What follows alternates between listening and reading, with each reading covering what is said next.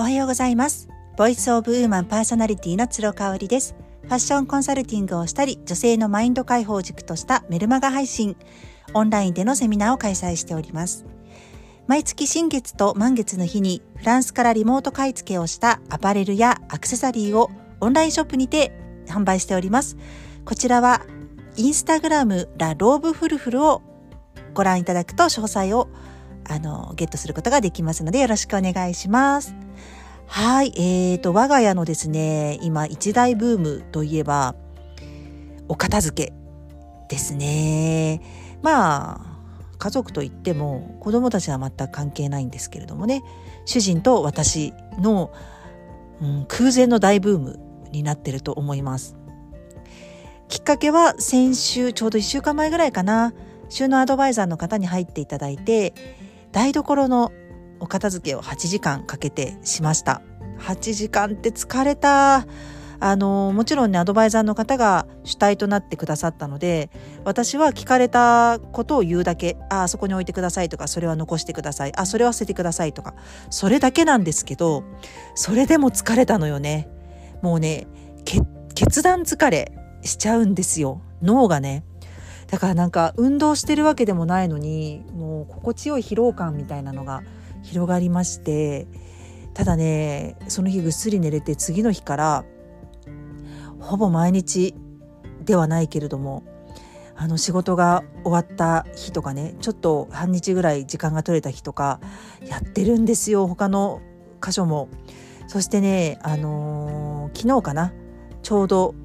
玄関とシューズクローゼットがねうちもすごいぐちゃぐちゃなことになっていてまあ風水的には玄関って気が流れる場所だから綺麗にしときたいじゃないですか。ね、あの私の収納アドバイザーさんはねあの塩水で必ず玄関を朝一で拭き上げをしてるって言ってました浄化の意味っていうふうに言っててへえなんて聞いてたんですけどうちもねすごい玄関綺麗になったので明日の朝からやりたいなっていうふうに思っています。そうそれで残すはあとベランダのみっていう感じで、まあ、ベランダは主人のものが多いんですよ。なのでね主人がちょっと頑張ってやってほしいなと思ってるんですけど意外や意外ね私が本気を出したら主人もね一緒になってね伴走してくれてるっていうのがね嬉しいんですよね。今日はねお片付けをして我が家で変わったっていうことはね3つぐらいあったよっていうところをシェアしたいと思います。はい、最後まで聞いていただけたら嬉しいです。まず一つ目はね、パパの機嫌、主人の機嫌、そして私の機嫌がいつもいい。上機嫌ってことなんですね。で、なんでかっていうとやっぱ綺麗だし、物が少ないので、あれどこにあるんだっけっていうのとかもすぐわかるんですよね。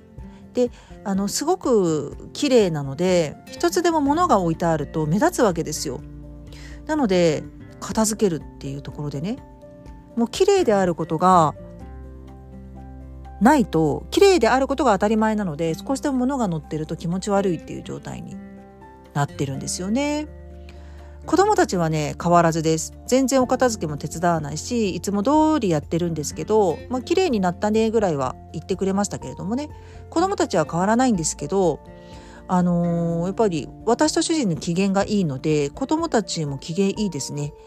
やっぱりね特にやっぱお母さんの機嫌って左右しますねお家の中の。お母さんがやっぱり片付けとかがあってプラス日常の家事があるとねもうそれだけでイライラしちゃうもんね。で子供たちに片付けさせようと思っても子供たちもどこに何を片付けたらいいかわからないから結局付きっきりでやんなきゃいけないし自分もわかんないからもうイライライライライライラしちゃうと思うんですよね。でね子供たちはね機嫌とかはそんな変わらないんですけど意外にお片付けしてくれるんですよね。あの彼たちの遊ぶスペースのものも必ず寝る前に全部全部箱に戻してねってこの場所に戻してねっていうふうに言ってるんですけどできるかなってちょっと半信半疑だったんですよ。ただねあの朝起きてみるとあ綺麗にやってるなって思うので子供たちもやっぱりね汚いのが目立つんでしょうね。自分がやらないとそこの場所だけすごく目立っちゃうから悪目立ちっていう言葉が本当にぴったりだと思います。悪目立ちしちゃうんでね片付けざるを得ないんじゃないかなっていうふうに思うんですよね。うん。っていうこと。これもメンタルにすごくいい作用をしてくれてるなって思うことですね。あとはね2番ですね。足りないっていうぐらいがものってちょうどいいんだなっていうことですね。こういう考えに変わりました。知足って言いますね。え樽を知るって書いて知足ですね。まあ欲張らないぐらいの方が暮らしは快適だよっていう意味なんですけれども本当にその通りだなっていうふうに思います。足りないなと思えば買いに行けばいいしえーと足りないことも気づかないぐらい溜め込んでしまっていると結局買ってきてしまってそのものが十分にあることすらわからないっていう状態だったんですよ以前は。それがね今はもうこんなにいらないよねってなって例えばね玄関ですっごい折りたたみ傘がうちあったんですよなぜか。こんなにいるって4人家族でしかも子供たちまだ使わないのにね 7, 7本か8本ぐらい出てきたんですよ。でこれいるかなってなって、えー、と結局3本ぐらいまで絞ったんですよね。うん、3本でも多いかなって感じですよね。まあ、例えばちょっとお客様が来たりとかした時にもういいよこれ持って帰ってっていうように1本ぐらいあってもいいのかなと思ってあの主人と私が使う分とあとエクストラで1本とかぐらいでいいよねって思いましたね。うんあとはね私あの、まあ、ライフスタイルがこれすごい変わったことが関係してるんですけどあの中敷きをたくさん買い込んでたんですよ靴の。であの新しい靴を買うと靴ずれするじゃないですか。なので靴ずれ防止用のクッションとか、えーと、かかとに貼るなんかシートとかドクターショールのやつとかをすっごい買い込んでてそれを玄関にぶわさーって置いてたんですよね。でもね今ってもう履きにくい靴も全部処分しちゃったしもう何年経っても履くたんびに靴ずれしてもう不快な靴っていうのも全部処分したんですよ。ってことはいらないよねってなったのね。でしかもねあの遠出をしなくなったんですよ私。遠出をしなくなったから前だったらやっぱりハイヒールをあの履いて電車乗って昼用事済ませて夜までいてとかってなるとまあ足もすごい疲れちゃうから靴ずれなんか捨てられないと思ってそういう靴を買い込んでたんですけどライフスタイルが一変しちゃったのよね。今もう電車に乗ってヒールを履いて出かけることなんか皆無だしおそらくあるとしても絶対自分がいつも履き慣れている靴ずれのしない靴を選ぶようになったと思うんですよね。そうだからねいらないもの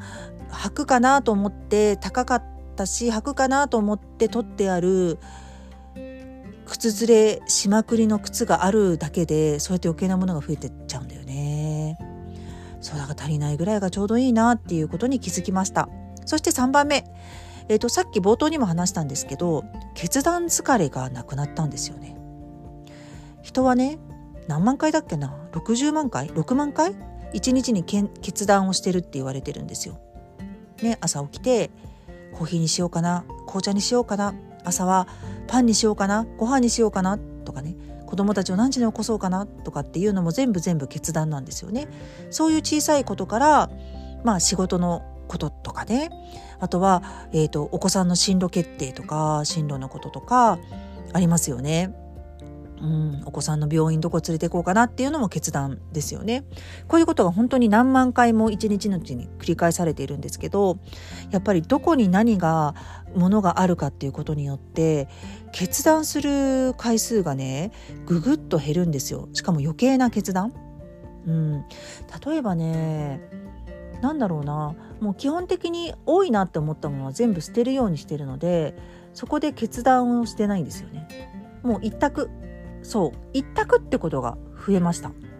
うん、だから例えばですね私だったら、えーと、休日の日に子どもたちと山登りに行くことがあるんですけど今までだったらそんなにあんまり行くことがない週1かあと冬には絶対行かないしねそういうなんか機会があまり少ない、えー、TPO に合わせての服も何着か取り揃えていたんですよ。でも一コーデか二コーデあればいいよねってなりますよね。その方が決断 A か B もしくは A しかなければそれだけ決断疲れを起こさないんでやっぱどんどんどんどんものを減らしていくことによって決断一択っていうことが増えたんですよね。一択って楽ですね。本当になんかも物足りなくなるかなと思ったんですけど最初のさっきのね2番で言ったようにやっぱ足りないぐらいがちょうどいいんだよね。そうなのでねお片付けをして変わったことってこれからどんどんどんどんまた出てくると思うんです。なのでねあのー、コツとしては絶対台所からっていうふうに言われました。もう台所が一番ものが多いのでねそこから絶対やった方がいいよってで気の流れもすごい変わるしっていうことで台所からやった方がいいって言われましたね。うん、で、うん、次次にやるところはあのやっぱりうちの場合だったらお客さんが来た時に目に入るところに生活感がすごい出てたので物が溢れすぎてたからそこをやりたいなと思ったのでリビングダイニングをやりました。であとはねあの子供たちがねうちは子供部屋があるんですがまだ子供部屋にずっといることが少ないんですよ。リビングかダイニングかあとサブルームみたいなとこがあるのそこにいることが多いのね。だから子供部屋にですね主人のものがあったり私のなんか浴衣のものがあったりとかいろいろあったんですよ。それを全部一掃したのでなんか順番っていうのはあるかなと思います。はい以上です。ではまた。